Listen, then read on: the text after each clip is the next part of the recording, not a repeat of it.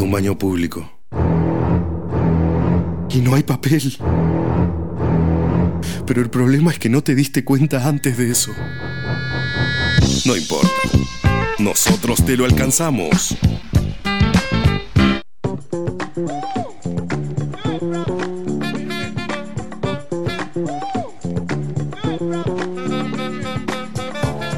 La otra vez perdí el documento por segunda vez. Por segunda, sí, la verdad que sí, pero buscándolo muy desesperadamente en mi habitación, diciendo no puede ser tan boludo, agarro mi celular. Me había hablado por Instagram una tal Cecilia. Me dijo, me parece que encontré tu documento, te lo dejo en tal dirección, la dirección a dos cuadras de mi No. casa.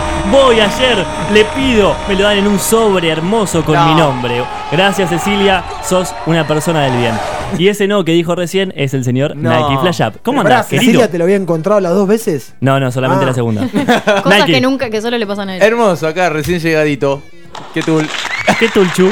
Muy bien, muy bueno, bien. continuamos, Nike, te Demorado, cuento, con sí. la señorita Guadalupe Regalsi, que vamos a hablar de lo que dijo ayer la señorita Lilita No, Carrió. No. Oh, Pero ves, a mí me dicen señora y ella le decís señorita, señora, estás señora, equivocado. señora grande, grande. Sí, sí, bastante grande. ¿Cuánto tiene ahora, No, Carrió? vas a ver. ¿Cuánto te da? ¿60? es colega de Juanpi, por Lo que vi. Porque hizo un show de stand-up. Ah, sí. Sí. No, directamente. Sí, sí, sí. Tal cual. Eh, fue más que una, una presentación y un acto de campaña. Un 62 acto de años tiene Carrió. Eh, ah, mira, lo estaba buscando. Parece más, eh, la Gracias. Eh, sí, parece un poquito más, la verdad. Y cuando delira como deliró ayer, parece de más aún, porque fue impresionante el discurso. Llegó a tener momentos profundos en cuanto a lo político, pero se desvía, se va, se va. Flashea, Lilita. Eh, Es verdad eso. Cada tanto le casás alguna y bueno, digamos que está ahí porque hay un montón de gente que la vota, Es Lilita que ese ¿no? es el tema, ¿no? Tiene un respaldo que- muy importante. Mucha gente la banca, Lilita. Y en este momento, donde la figura de Macri bajó muchísimo después de la encuesta que fue las paso para ellos, Lilita, al haber tenido un 52, 54, no me acuerdo exacto cuánto fue, Sí, en la ciudad de 50%. Buenos Aires, es como, oh, la ponemos a Lilita, es ella la cara visible de Juntos por el Cambio, pero la realidad es que cada vez que habla nos deja todo con la boca abierta de las pelotudeces que dice, perdón la palabra, pero a mí me causa gracia escucharla realmente, no me, no me pasa Igual que... me- ese 50% fue hace dos años, ¿no? Y Claro. pasaron muchas cosas. Eh, Pasaron cosas. Haciendo referencia, ¿no?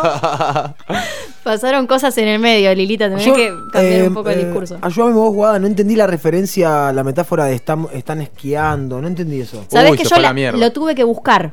Lo tuve que buscar porque tampoco entendía, por ejemplo, eh, de quién hablaba cuando decía cobardes los que se van. Eso lo vamos a escuchar ahora. Pero lo que quiso decir, por lo que estuve leyendo y por lo que puedo deducir de alguna manera, si saben algo, corríjanme, es como que la gente, por ejemplo, hizo énfasis en la gente que está en Europa, que en el, el verano en Europa y demás. Es como que esa gente que está afuera o que está de vacaciones venga a su lugar de residencia a votar. Es como Ah. la gente que llama a votar. Es una locura. O sea, está sí, llamando a la gente de clase alta que tiene la posibilidad en este momento de crisis de nuestro país a que vengan a votar, que no, se, que no estén paseando de vacaciones porque necesitan el voto. Porque están desesperados. Ok, yo pensé que era una joda eso. Está loco. No, ¿y cuánto porcentaje pueden sumar? ¿Cuánto porcentaje de votantes hay afuera eh, y que además los va a votar a ellos? Bueno, sin ir más lejos, hay un ejemplo, es un ejemplo igual, ¿no? Una persona. Eh, un chabón que vive en, en Nueva York, en Estados Unidos, que trabaja en el Times Square, es la, la avenida que hay ahí tan, tan importante, tan conocida, de Batman, hace el tipo. Y tiene un, en Twitter es muy conocido y sube videos y subió comentarios diciendo, aguante Macri, eh, vamos, despiértense, argentinos, no puede ser lo que está pasando en, el- en este país, Casero, despiértense casero. que, que, que gane la democracia, no dejen eh, que pierda la democracia, digo.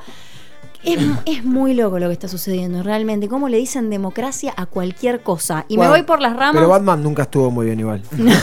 Aparte es No. una persona de clase alta, Batman, tiene mucha, mucha bueno, pero técnicamente el Batman original, ¿no? El que hablamos de la Bruno. película, ¿no?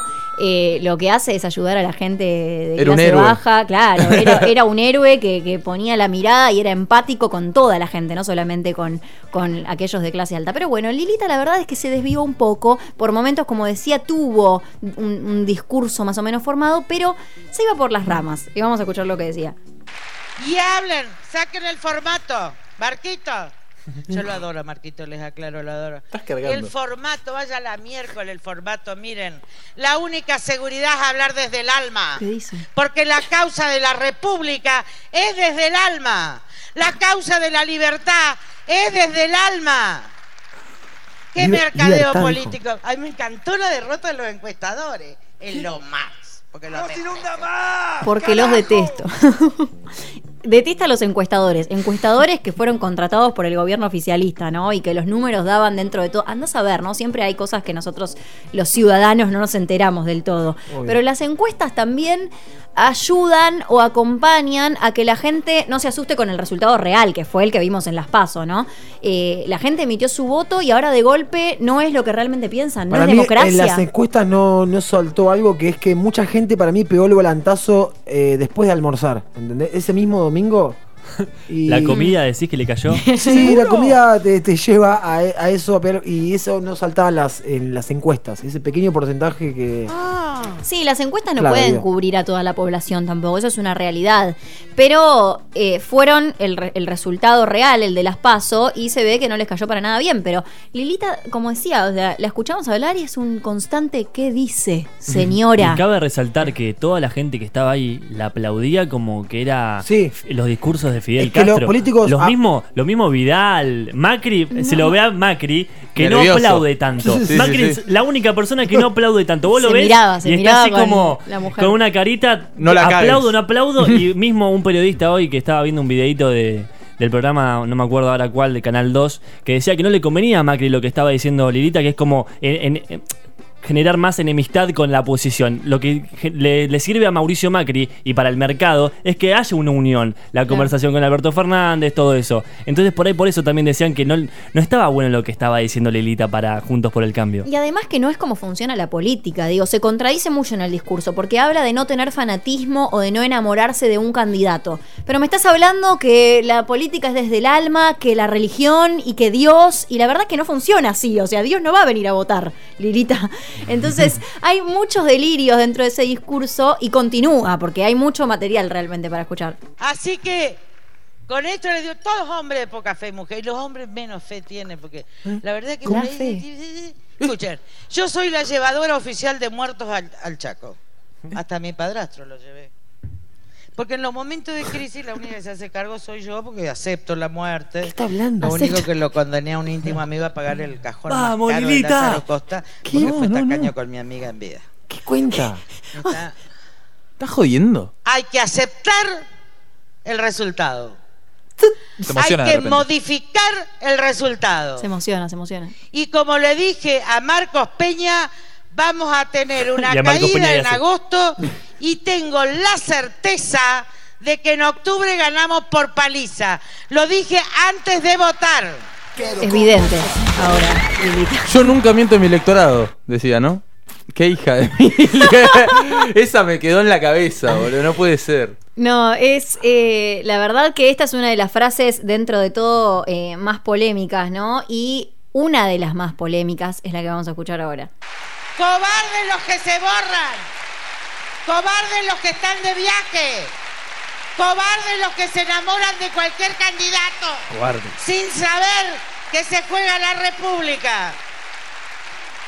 Esta batalla se gana con el alma, con Dios y No. con la razón. Muchas gracias. No, Dios. está- no estás entendiendo que para ganar te tiene que votar la gente, Lilita. Igual entiendo que diga Dios porque me parece que el público de Cambiemos es como muy creyente, ¿no? Como Pero muy dio, los ingredientes y no dio la receta, ¿viste? Es como. Sí, sí, sí. Esto se hace con harina, agua y sal, pero ¡Hágalo! como pueda, ¿viste? Esto es alma, Dios y bueno, vamos a ver cómo sale. No, y aparte un momento parece como una vieja loca que está ida, que empieza a hablar. Porque enterré en Chaco y una amiga no me quiso separar, como, ¿qué está Y, hablando. Y el Tono que utiliza es como medio stand-up también. Ya tiene demencia senil. ¿A quién, Eso le, mismo, eso ¿A mismo. quién le hablaba cuando le, lo acusaba de cobarde, Guada? Que te pusiste a averiguar. No. A los que estaban viajando, que Sí. dice los cobardes los que están viajando y no, no, no se que hacen los que no vienen Claro. a, a emitir su voto, Bien. digamos. Yo creo, yo creo que va dirigido a esa, a esa clase social que está de vacaciones en este momento, o que no vive en el país, pero podría emitir su voto acá. Pero ya sí, está lo- rascando el Pikachu, ya no sabe de dónde sacar. no sabe de dónde sacar. Bueno, convengamos que ella al principio del discurso dijo, yo voy a decir lo que quiero. A mí no me van a correr, que yo tengo varios años, que yo la tengo clara. Yo voy a hablar desde el corazón, desde el alma, y voy a hablar de una persona que funciona bárbaro en la adversidad de ella, digamos, ¿no? Y Vamos, creían que estaba muerta, pero estaba de parranda. Esto decía al No, principio. Por favor. Vamos, Lilita de Parranda, sería un sueño verla en una fiesta del orto. Dijo eso. Un sueño. ¿La invitamos a la fiesta de la Chimi? Por favor, sí. En referencia, no estaba Mete fiesta, muerto. eh. Estaba de par- ¿Cómo decir eso? A mí me parece que incluso la gente que la votó a esta altura se ríe de los discursos que hace porque es una locura. Sí, y es una persona que abusa mucho del recurso de los políticos de que empieza a hablar que van arriba cuando llegue, tiene que llegar el aplauso, pero no está diciendo nada importante, es como No, y después se le, se le va un poco la voz. Claro. eh, se hace la amiga y te habla así, y va como, va como bajando el tono. Eh, este eh, dice Adolfito, el que me hace las cosas, me cae re bien, Adolfito, tipo Ah, oh, no, lo hablamos con Marco Peña. Hoy, hoy no, oh no, Marco, vete, busca Eh, cómplice Marquito. también. Marquito, oh, no, Marquito. Che, resalto, la gente la aplaudía. Eso es lo más loco. Tengamos pero en cuenta igual que era una no reunión, importa, pero- era una reunión de gabinete ampliado. Pero o lo- sea, los que estaban en el gobierno los últimos cuatro años se, Sí. a- se pararon algunos a aplaudirla. ¿En serio, mirá?